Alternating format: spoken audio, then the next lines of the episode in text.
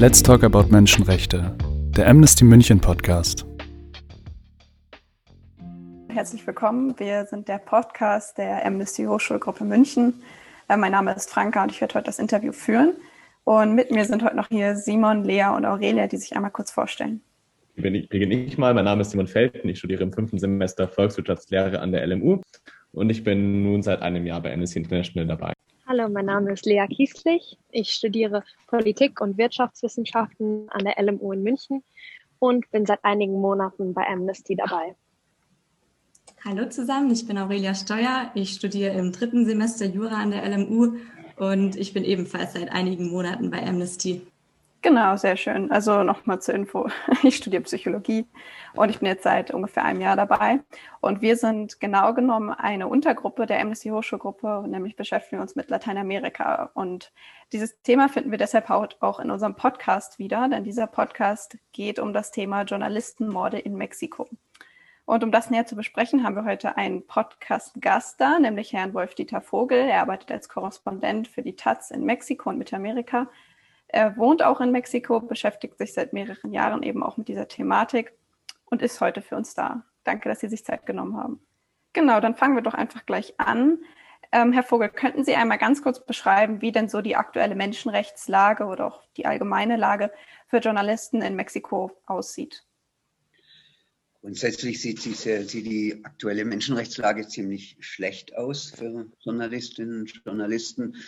Äh, also die Zahlen sind sehr heftig. Im letzten Jahr wurden mindestens 13, wahrscheinlich eher mehr Journalistinnen und Journalisten ermordet.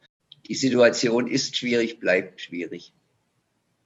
Und wie ist es für Sie, gerade dort vor Ort auch als Journalist tätig zu sein? Was haben Sie so erlebt? Vielleicht auch irgendwas, was Ihnen in den Jahren sehr im Hinterkopf geblieben ist? Also erstmal muss man grundsätzlich sagen, ich bin Korrespondent für verschiedene Medien und freischaffender Journalist. Äh, ich bin in einer anderen Situation wie meine mexikanischen Kollegen und Kolleginnen. Das ist ganz wichtig. Äh, die Menschen, die besonders gefährdet sind, sind die, die mitten in den zum Teil ländlichen Regionen äh, recherchieren und dort eben auch bekannt sind die keinen Schutz haben, die dort äh, direkt mit, mit äh, Kriminellen konfrontiert sind, mit äh, Polizisten konfrontiert sind, die mit der Mafia zusammenarbeiten mit und so weiter und so fort. Diese Situation habe ich nicht so direkt. Ich, ich reise durch die Gegend, wenn das wieder geht. Ich muss sagen, seit einem Jahr habe ich keine großen Erfahrungen, weil man kaum reisen. Also man kann reisen, aber ich reise nicht, weil äh, das zu gefährlich ist aufgrund von Corona.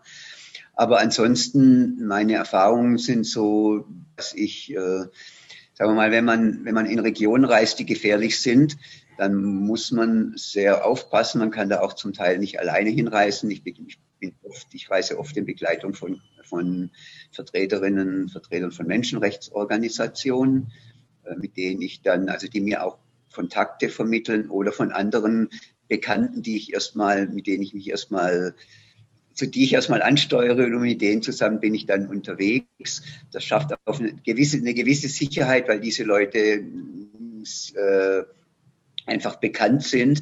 Aber man hat natürlich immer das Risiko der sogenannten, sagen wir mal, normalen Kriminalität, also dass man gar nicht aus politischen Gründen oder als Journalist, sondern dass man überfallen wird, dass man äh, ausgeraubt wird, dass man entführt wird. Also das ist einfach in Mexiko sehr präsent. Das kann natürlich auch mir passieren, ist mir bisher nicht passiert in dieser, in dieser Form. Äh, ansonsten gibt es, ja, muss, gibt es Recherchen, wo ich äh, aufpassen muss, insbesondere äh, habe ich, ich meine, einmal einer meiner Schwerpunkte war die, der Export von, illegale Export von Waffen aus Mexiko, aus Deutschland nach Mexiko. Da habe ich sehr, sehr viel dazu gearbeitet. Da habe ich auch hier zusammen mit Kolleginnen von hier, vor allem aber auch von mit Vertretern von Menschenrechtsorganisationen aufgedeckt, wer damit verantwortlich ist, hier auch dafür, dass Waffen hier, also aus Deutschland illegal gekauft und dann hier auch an Orte gebracht wurde, wo sie nie hätten hinkommen dürfen. In diesem Kontext zum Beispiel äh, weiß man, dass auch das Militär mit drin steckt Und äh, da muss man schon aufpassen, weil das Militär hier eine sehr mächtige Struktur ist, die einen durchaus auch ganz indirekt unter Druck setzen kann. Mir selber als eine Sache, die mir im Gedächtnis geblieben ist, ist, dass äh, als meine Frau und ich beide mal nicht hier waren, also zu Hause, und sie dann ein paar also sie dann nach zwei, drei Tagen wieder kam, war offensichtlich, dass äh, in der Wohnung irgendjemand war. Wir wissen bis heute nicht, äh, warum. Also das, warum wissen wir nicht. Wir wissen aber auch nicht, was da genau passiert ist. Also man, es ist nicht so, dass man da einen Drohbrief oder irgendwas gehabt hätte, aber es war offensichtlich, wir sollen merken, wir kommen hier rein, äh, wenn wir wollen. Also sprich, wir haben sie im Blick. So. Das passierte kurz nach einer Veröffentlichung wo es darum ging, eben genau die Verantwortlichkeit von einem General zu benennen, äh, der in diese illegalen Waffenexporte mit der deutschen Firma Heckler und Koch vermittelt. Äh, er war da maßgeblich mitverantwortlich dafür. Dafür gibt es Zeugenaussagen. Das haben Kollegen hier veröffentlicht. Ich habe das in Deutschland damals veröffentlicht, vor allem aber es ist klar, dass ich da in diesen, in diesen Recherchen mit drin stecke. Also solche Geschichten passieren. Aber wie gesagt, ich bin da noch am Rande als internationaler Korrespondent und als solcher muss man auch sagen, ist man schon äh, etwas geschützter auch, weil äh, die, also es hier doch eine Vorsicht gibt, auch jetzt internationale Korrespondentinnen und Korrespondenten anzugreifen, weil das natürlich auch eventuell für internationalen Trubelwirbel sorgen könnte. Ja, ist ja schon beängstigend, aber ähm, Mexiko gilt ja auch momentan als gefährlichstes Land für Journalisten und Sie haben das ja auch schon ein bisschen angesprochen. Ähm, es gibt da auch eine Zahl, die halt sagt, dass seit dem Jahre 2000 119 Journalisten und Journalistinnen in Mexiko ermordet wurden. Unter anderem war das auch eine Frau, die hieß Regina Martinez. Äh, sie wurde 2012 in ihrem Haus ermordet. Sie wurde zu, zu Tode geschlagen und gewürgt.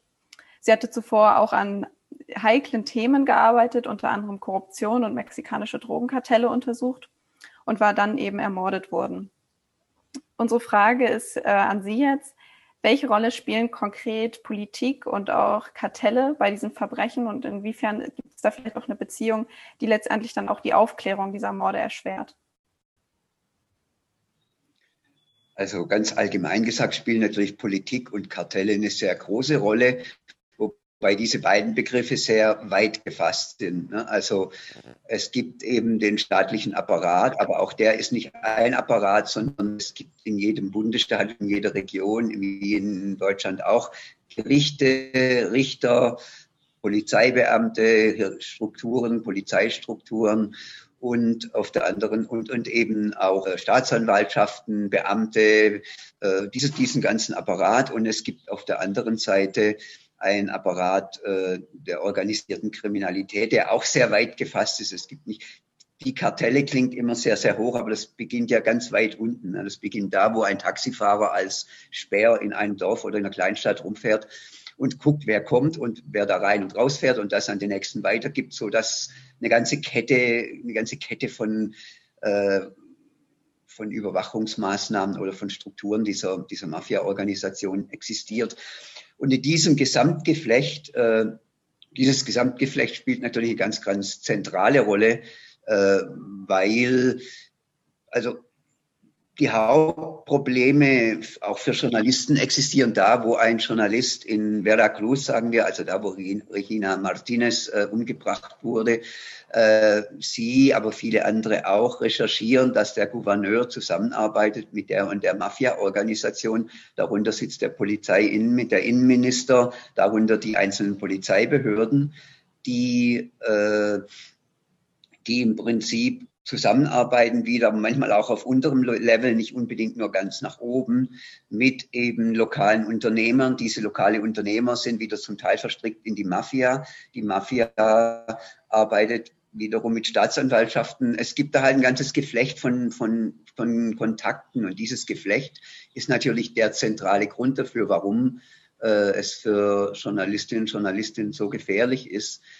Äh, wenn jetzt zum, wenn ein Journalist aufdeckt, dass dieser Unternehmer und dies, mit dieser Mafia zu, zusammenarbeitet und geschützt wird von diesen Polizisten, dann wird das gefährlich. Dann wird jemand in weiter oben, das geht eben in Veracruz, ging das offensichtlich bis zum Gouverneur, irgendwann sagen Leute, dieser, der Mann, die Frau muss ausgeschalten werden in einer gewissen Art, dann werden die oft erst bedroht und im schlimmsten Fall wie bei Regina Martinez und vielen anderen eben ermordet. Insofern klar, dieses Geflecht ist der zentrale Grund für, für diese Gewalt. Dazu kommt natürlich deswegen habe ich die Staatsanwaltschaft und Richter erwähnt, dass die, die da äh, die dafür verantwortlich sind, eben auch nicht zur Verantwortung gezogen werden. Also laut Articolo 19, also eine Organisation, die sich mit Angriffen auf Journalistinnen und Journalisten in Mexiko beschäftigt, spricht von 92 Prozent Straflosigkeit. Das heißt, diese Anordnungen, aber auch die Tat selber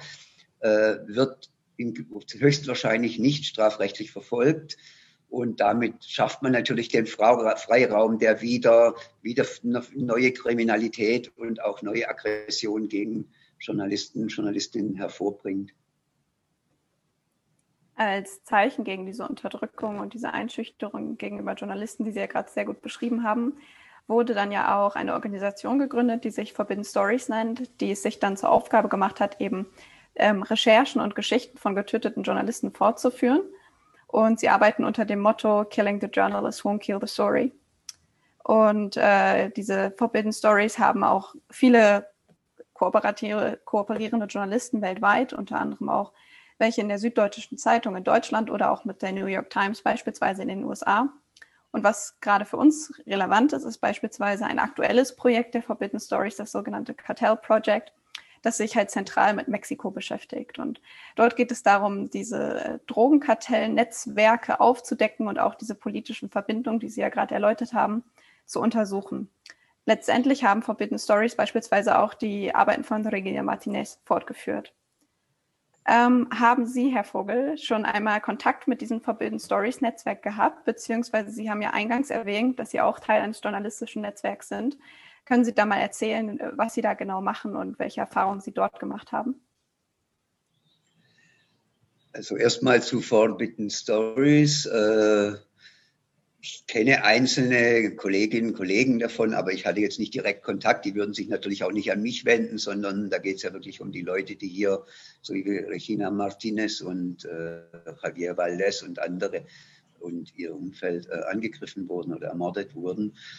Äh, ich selbst, ich arbeite in zwei Netzwerken. Das eine ist das Weltreporter-Netzwerk, das ist ein internationales Netzwerk für Journalistinnen und Auslandskorrespondenten in Deutschland, also Deutsche, international. Das ist in dem Kontext hier nicht so von Bedeutung. Und ich arbeite hier, das ist praktisch meine feste Stelle eigentlich hier. Äh, ich arbeite hier mit dem Red Periodistas de a Pie zusammen. Das ist ein Netzwerk von Basisjournalisten, um so etwas frei zu übersetzen die in allen Regionen wieder eigene kleine Netzwerke haben und ja, die mit denen, äh, also ich arbeite mit Kolleginnen und Kollegen von denen, wir produzieren, wir publizieren zusammen, wir haben eine, Seite und dieses Netzwerk beschäftigt sich natürlich zum einen publizistisch sehr intensiv mit den Problemen, mit der Situation von, von Presseschaffenden äh, vor Ort das, also alles, was passiert in diese Richtung Aggressionen, werden auf der Webseite, auf dem Portal der, des Netzwerkes veröffentlicht. Also das ist natürlich ein Teil, der immer sehr, sehr wichtig ist, der auch natürlich bei Forbidden Stories ganz, ganz wichtig war. Also das fand ich, ich fand die Initiative sehr, sehr gut und sehr wichtig für die Publizierung international dieser der, fürchterlichen Situation hier. Und okay, äh, Periodistas CRP arbeitet zum anderen auch, äh, hat gibt Seminare, wo man darüber informiert, wie man sich, wo darüber informiert wird, wie man sich schützt. Die haben innerhalb ihrer Netzwerkstrukturen Schutzmechanismen, wo sie sich untereinander eben informieren. Also das gehört zum normalen Handwerk hier grundsätzlich, dass wenn man auf gefährliche Recherchen geht, dass man immer in Kontakt mit mehreren Personen ist, dass man im Prinzip so eine Art Sicherheitsprotokoll hat. Also sprich, äh, es gibt immer Menschen, die genau wissen, wann bist du wo und wenn du dich drei Stunden nicht meldest, dann passiert dieses und jenes. Also und da sind die natürlich äh, ganz eng dran. Dieses, dieses äh, Periodistas DHP, dieses Netzwerk hat sich unter anderem aufgrund der starken, der heftigen Angriffe äh, auch erst gegründet. Und ja, also da, das ist zentral wichtig. Es gibt, und damit man es vielleicht erklären kann, es gibt ein bundesweites Netzwerk und dieses Bundesmediennetzwerk ist verbandelt wieder mit zehn Netzwerken vor Ort und in diesen Netzwerken sind eben verschiedene Journalistinnen und Journalisten drin. Das heißt, man, die Leute vor Ort wissen ganz genau, äh, wie die Strukturen dort sind. Wenn ich da irgendwo hinkomme und was machen will, dann kann ich auf diese Unterstützung schon mal bauen, auch auf dieses Sicherheitssystem, wenn man so will. Äh, aber vor allem sind eben, wissen die Leute vor Ort ganz genau, wie man sich bewegt und äh, das wird so gewissermaßen komprimiert in diesem gesamten Netzwerk. Das ist ja, also das halte ich für eine ganz, ganz wichtige äh, Sache. Als Journalistin, Journalist hier alleine zu agieren, ist, ist gefährlich. Also wenn man sich mit bestimmten Themen beschäftigt, man kann natürlich auch nach Cancun gehen, über, über Wellenreiten an, in der Karibik schreiben, äh, dann, dann hat man damit kein Problem im Normalfall. Aber für die normale Arbeit sind solche Netzwerke ganz, ganz, ganz zentral. Dazu kommt auch, dass die, die, die Medienhäuser selbst, die Redaktion oft nicht die Verantwortung übernehmen. Also man muss sagen, äh, die Kollegen, Kollegen hier werden meistens sehr, sehr schlecht bezahlt. Viele von ihnen müssen parallel andere Dinge arbeiten, um überhaupt überleben zu können. Geschweige denn, wenn irgendwas passiert, dass die dann alle hinter denen stehen würden. Natürlich gibt es kritischere Medien, die sich darum auch kümmern. Aber für viele ist es so, die haben so einen ungesicherten Status. Das ist auch ganz wichtig bei diesen Angriffen, dass man das sieht. Die, die haben einen ungesicherten Status, sie haben, verdienen wenig. Wenn was passiert, sind sie einfach weg.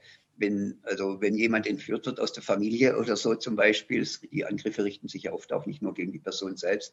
Wenn was in der Familie passiert zum Beispiel, ja, da muss ja jemand unterstützend tätig sein. Wenn du kein Netzwerk hast, dann kannst du nicht unbedingt auf die Redaktion zählen, weil du bist ein völlig freier Mitarbeiter. Die wenigsten, die wenigsten sind festangestellt mittlerweile. Das war vor 10, 15 Jahren hier noch ganz anders.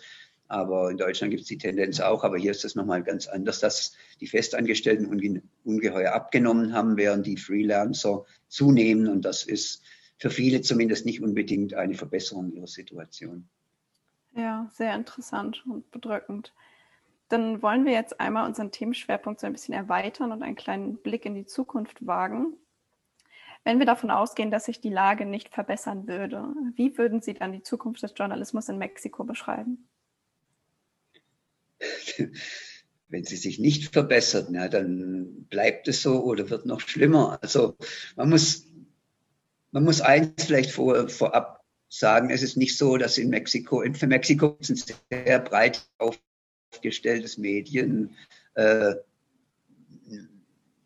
breit aufgestellte Medien, ne, eine breit aufgestellte Medienlandschaft. Äh, es gibt, ich habe das erste Mal hier vor 20 Jahren gelebt, da war das alles noch ziemlich anders. Da gab es sehr reduzierte Medien. Das hat natürlich auch damit zu tun, dass man heutzutage sehr viel eben über Portale im Internet kommuniziert, was die Sache auch viel, viel einfacher macht. Aber es gab damals weniger und jetzt aber sehr viel von äh, konservativen Medien, Zeitungen, Fernsehsendern bis hin zu sehr kritischen linken Portalen, alles und auch äh, sowohl Zeitungen als auch äh, sehr viele Radiosender. Also in diesem Kontext ist, ist Mexiko kein Land, in dem nicht auf eine gewisse Art Pressefreiheit in dem Sinne existiert. Es kann erstmal so politisch sehr viel geschrieben werden. Von staatlicher Seite gibt es da nicht unbedingt Einschränkungen, also nur um dieses Bild. Also das ist nicht so viel anders wie in Deutschland grundsätzlich. Insofern, das ist so ein bisschen die Grundlage, die man auch hier hat.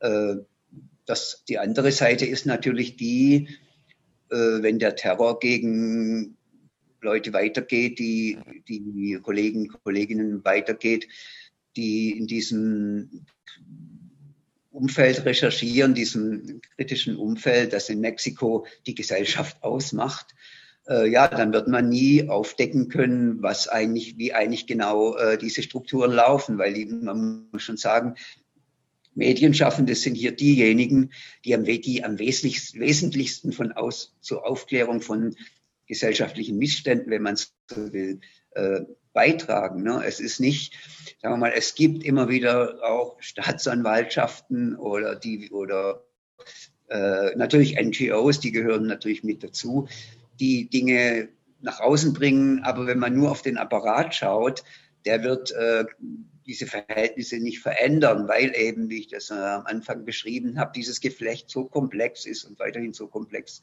auch in absehbarer Zeit sich nicht in der Form aufheben wird, äh, dass es dass es von innen nicht so passieren wird. Es braucht diesen Druck von außen. Dieser Druck von außen wird über Presse hergestellt und eben in Zusammenarbeit mit Nichtregierungsorganisationen, Umweltorganisationen und so weiter. Äh, das heißt, wenn, wenn das Morden weitergeht, wird auch dieser Prozess weiterhin gravierend behindert. Also so, äh, wenn es noch schlimmer wird, wird dieser Prozess noch mehr behindert. Äh, also das darf in dem Sinne, darf das einfach nicht passieren. Es muss, es muss eine Veränderung geben, diese Veränderungen, äh, ja, es muss sie geben, mehr kann ich dazu auch nicht sagen. Äh, die, wenn, sie, wenn es sie nicht gibt, wird die Situation hier so schlecht bleiben, wie sie ist, oder noch schlechter werden. Ähm, sie hatten eingangs ja schon einmal den mexikanischen Präsidenten erwähnt und an der Stelle möchte ich auch noch mal kurz anknüpfen. Andrés Manuel López Obrador hatte ja im Wahlkampf, was mittlerweile schon drei Jahre her ist, ähm, angekündigt, gegen die Korruption und die Gewalt im Land vorzugehen. Wie gesagt, es ist drei Jahre her. Von daher, wie bewerten Sie seinen Erfolg hinsichtlich dieses Vorhabens, beziehungsweise wo sehen Sie dann noch ähm, große Schwierigkeiten?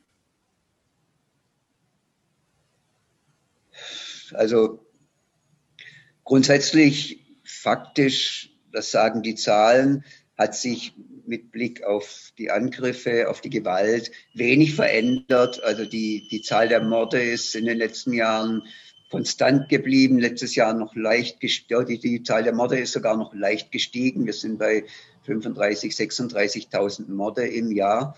Äh, das sind mehr als in der Zeit vor López Obrador. Andere einzelne Kriminalitätssektoren, wie zum Beispiel Überfälle, Raub, hat ein bisschen abgenommen.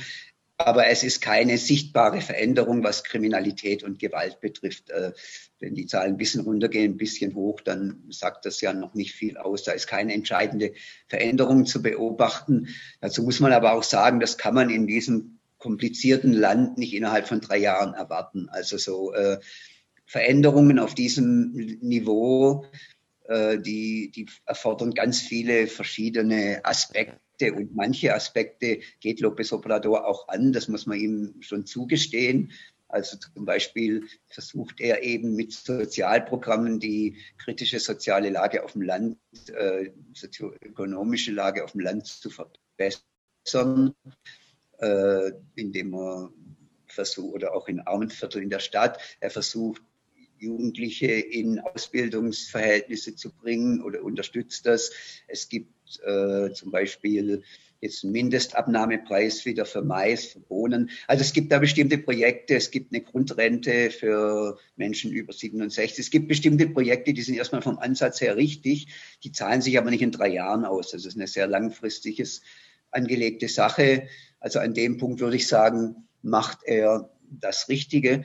Was die Korruption betrifft, äh, gibt es auch Ansätze. Es werden, es werden einige hochrangige Politiker oder Vertreter von äh, staatlichen Institutionen, zum Beispiel Pemex, die Erdölgesellschaft, aber auch von anderen Institutionen, werden Leute tatsächlich mittlerweile verfolgt. Was dabei rauskommt, wissen wir noch nicht.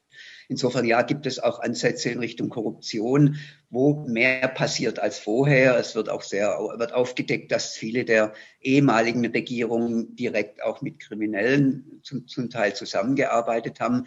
Das hat alles aber seine Grenzen. Das zeigte sich zum Beispiel, als der ehemalige Verteidigungsminister vor kurzem aus den USA ausgeliefert wurde nach Mexiko in der Hoffnung, weil er mit äh, einem Drogenkartell zusammengearbeitet haben soll.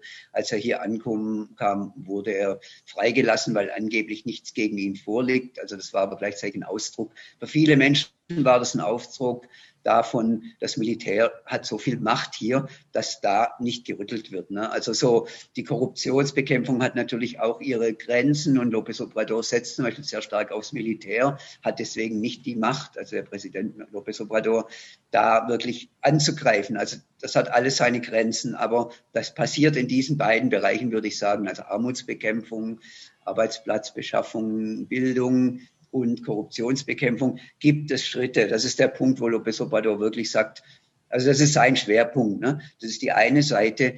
Die andere Seite ist, dass ihn die andere Themen, in denen diese Gewalt äh, spielen, einfach gar nicht, gar nicht besonders, äh, gar nicht, nicht besonders interessieren, ganz einfach, ne, in, im Kontext mit äh, Journalistinnen, Journalisten zum Beispiel ist es definitiv so, dass er selbst äh, Journalisten sehr scharf angreift. Er bezeichnet sie als Konservative, wenn sie wenn sie seine, wenn sie nicht seinen Interessen entsprechen, werden die zum Teil ziemlich heftig gedisst in seinen täglichen Konferenzen. Also das, das ist in einem Land wie Mexiko sehr, sehr gefährlich. Also für ihn sind praktisch kritische Journalisten, ist für ihn ein Spektrum von Menschen, die gehören zu den Konservativen und die Konservativen haben nur das Ziel, ihn von der Macht äh, zu stürzen. So.